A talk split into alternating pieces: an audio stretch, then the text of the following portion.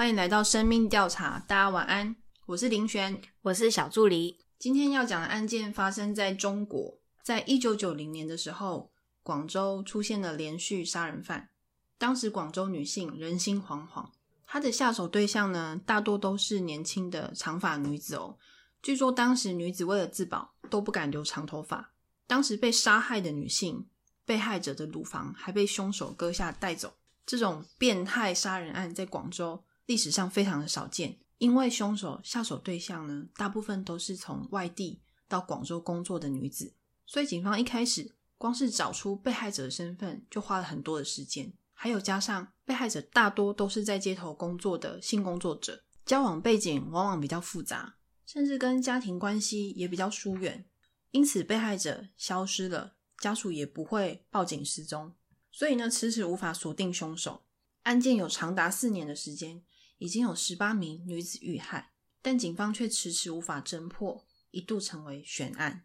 直到一九九四年九月十九日，一名来自湖南的黄女。她跟男司机谈好了车资，坐上了一台自用的小货车。这个司机看起来很老实哦。黄女呢，她正开心捡到便宜了，想着终于可以见到许久没有看到的丈夫了。那这边说明一下，黄女的老公呢是在广州开餐厅，但是呢，黄女原本是在湖南工作。黄女决定要到广州帮丈夫也好一家团圆嘛。但是在半路的时候啊，这个老实的司机。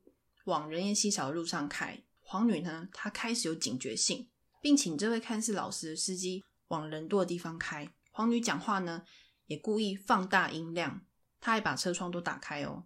她告诉司机，没关系，你绕一点路也没有关系，尽量你就往人多的路上面开。这样大这样大声讲话的黄女呢，似乎是奏效了，司机再也不往人少的地方开了。但车子开着开着，突然这名司机告诉黄女，他想顺便拿点东西给他的儿女，还顺便邀请了黄女一起回他家做客，看看他的一双可爱的儿女。黄女呢，她也很快的就答应了。也许是有孩子的关系，又加上这个司机啊，他长相很老实，身材呢瘦弱矮小，看起来也没有什么威胁性。于是呢，他就同意一起下车进屋坐坐。到达司机家的时候啊。他们一起走到阁楼，这个时候，这名司机他突然用绳子从背后勒住黄女的脖子。失去意识的黄女呢，开始对黄女的身体进行侵犯。他以为黄女已经死掉了，而这名企图杀害黄女并侵犯她的司机是谁呢？大家应该猜到了，他就是逃了四年，让广州居民人心惶惶的连续杀人魔。他的名字叫做。罗树标以为皇女呢已经死去的罗树标，把一丝不挂的皇女就丢在他的阁楼里面，并且呢把门锁起来。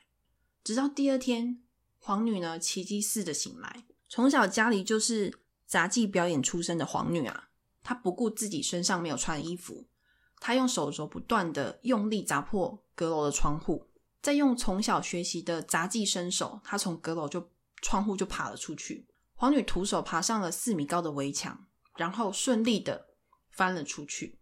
之后，黄女向附近的邻居求救。惊魂未定、全身赤裸的黄女，她穿着邻居老奶奶给她的一件披风，里面一丝不挂的黄女立刻赶往警察局报案，并且带着警察局长火速来到罗树标的恐怖阁楼，终于啊，才侦破长达四年的悬案。那接下来我们来讲罗树标的一生。罗树标出生于一九五四年八月二十日，广州人。他出生一个普通的工人家庭，读书期间呢有多次偷窃的行为。高中毕业后，他学过木工，但毕业没几年就时常因为窃盗入狱，前前后后坐了八年的牢。罗树标啊，他第一次杀人的时候是在一九七七年，在受害者家中。偷窃的时候，女主人突然回家，罗树标呢，他吓到动手掐死了女主人。但第一次杀人的罗树标并没有被抓到。罗树标犯下第一起杀人事件之后，又因为窃盗被抓。出狱的时候，他看到他的妻子啊，不离不弃的照顾他的父母还有孩子，罗树标非常感动。终于在一九八七年三十三岁的时候，他决定痛改前非，并承诺妻子他要认真工作，赚钱养家。但美满的家庭生活对罗素标来说啊，内心总有一个黑暗的欲望，没有办法得到满足。于是呢，罗素标开始在家中的阁楼看一些充满色情暴力的录影带。其中最吸引罗素标的，就是翻拍香港连环杀手林过云的电影。其中最吸引罗素标的，就是肢解女性的身体，把器官做成标本。也就是从这个时候开始，罗素标他不断的嫖妓，甚至在阁楼内放一些充气娃娃，或是自制的人形模特，再把偷来的女性内衣裤穿在模特身上，满足他自己的变态欲望。罗素标自己做人形模特，前面有提到过他是做木工的嘛？我觉得这应该对他来说不难，但也有可能我不确定啦。就是他可能是捡一些服饰店不要的人形模特，也有可能。那罗素标他老婆啊都没有发现阁楼的秘密吗？或者是一些东西？你说标本吗？对啊，对啊，对啊，这一点他妻子反而觉得罗素标是个好丈夫哦，因为罗素标他告诉他妻子。因为他工作的关系嘛，所以呢，他很常会有一些化学颜料等等。他平常工作的时候，他也会把自己关在里面。他吩咐自己的妻子还有两个小孩，不能进到阁楼去，不然那些化学药剂呢会危害他们的身体健康。妻子对丈夫的话，他一点都没有怀疑呀。所以以前罗素标常常有一些小偷小嫖，但是很奇怪，对于当时。农村妇女的她，只要丈夫认真工作赚钱，这倒也不是什么太大的问题。加上罗素标身材比较矮小，他也不烟不酒。邻居眼中的罗素标，他就是一个很老实的人。平日里呢，他跟左右邻居啊相处也都是比较胆小懦弱的那一型。他的妻子根本没有想到阁楼里面会有这么多不可告人的秘密，以及一些人体标本。一九九零年到一九九四年。罗素标的疯狂杀戮，一九九零年第二次杀人并性侵尸体，就再也没有办法停止的。罗素标这一次杀人呢，不再像第一次偷窃，因为一时紧张，他下手杀了回来的女主人，反而罗素标非常有目的的开着他的货车，等了两个小时，终于诱骗受害者搭上他的顺风车，并把受害者载往偏僻的养牛场。身材比较矮小的罗素标。遭到了被害者疯狂的挣扎。不过，之前有第一次杀人经验的他，惯用的手法呢，都是用手或者是绳子把被害人掐到断气为止，然后对已经死去的被害者尸体性侵。虽然警方有采集到精液，但是当时警方连这一名被害者的身份都查不出来，因此呢，也没有办法锁定凶手。杀完人的罗素标一开始还会忐忑不安哦。但是连续杀人犯呢，他只要没有被抓到一次，他信心就会大增，觉得警察抓不到他。一九九零年到一九九二年，被害者已经高达十位女性。这些女性被杀害之后啊，罗素标把尸体装进麻布袋里面进行抛尸。大部分被害者的乳房跟阴部都会被割下带走。警方之后有发现一个特点，就是被害者生前似乎都没有剧烈的反抗。有的生前也有跟罗素标发生关系，警方推想，如果是一般的良家妇女，大部分应该都会拼死抵抗吧，或者是大声呼救啊，下手不至于这么容易。所以警方意识到这些女子的身份难以查明，很有可能工作性质会是凶手比较好下手的职业，因而开始锁定一些失踪的性工作者。但是经常嫖妓的罗素标啊，在当时警方。扩大搜索的时候，也有盘查到他哦。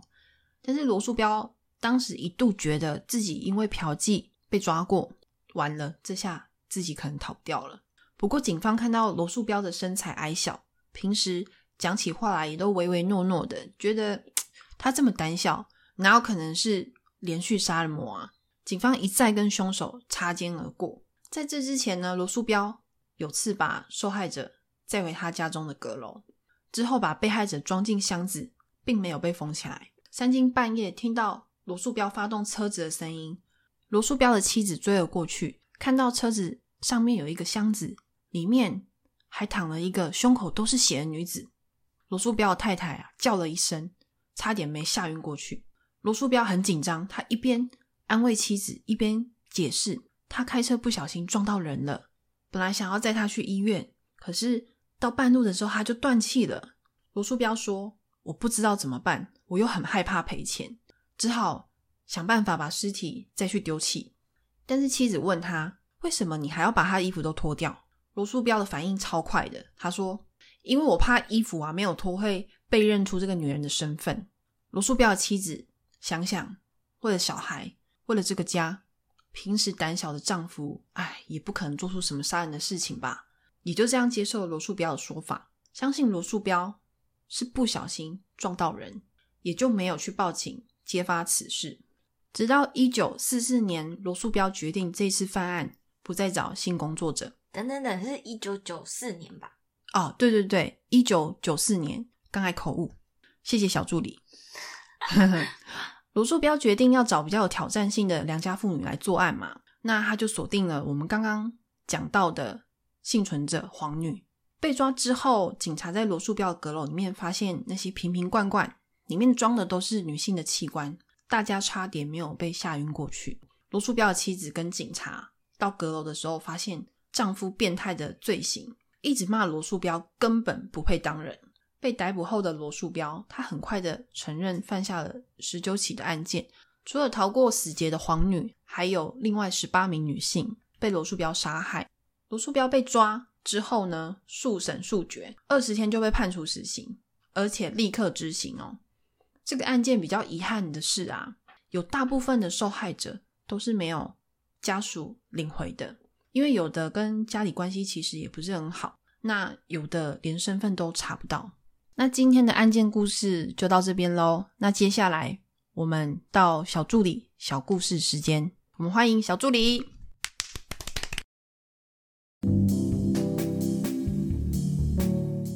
那小助理，你今天准备了什么小故事啊？这几天过年期间啊，你有没有刮刮卡，还是去买乐透？有哎、有刮刮卡哎、我那天超幸运的哦，我买了两百元的刮刮卡，嗯就是一张面额两百块的，嗯，然后就刮刮刮刮刮，然后就刮中两千块，真的假的？很厉害吧？这样两百块的两千块，这样十倍耶！那那你猜我刮多少？你猜你刮了多少？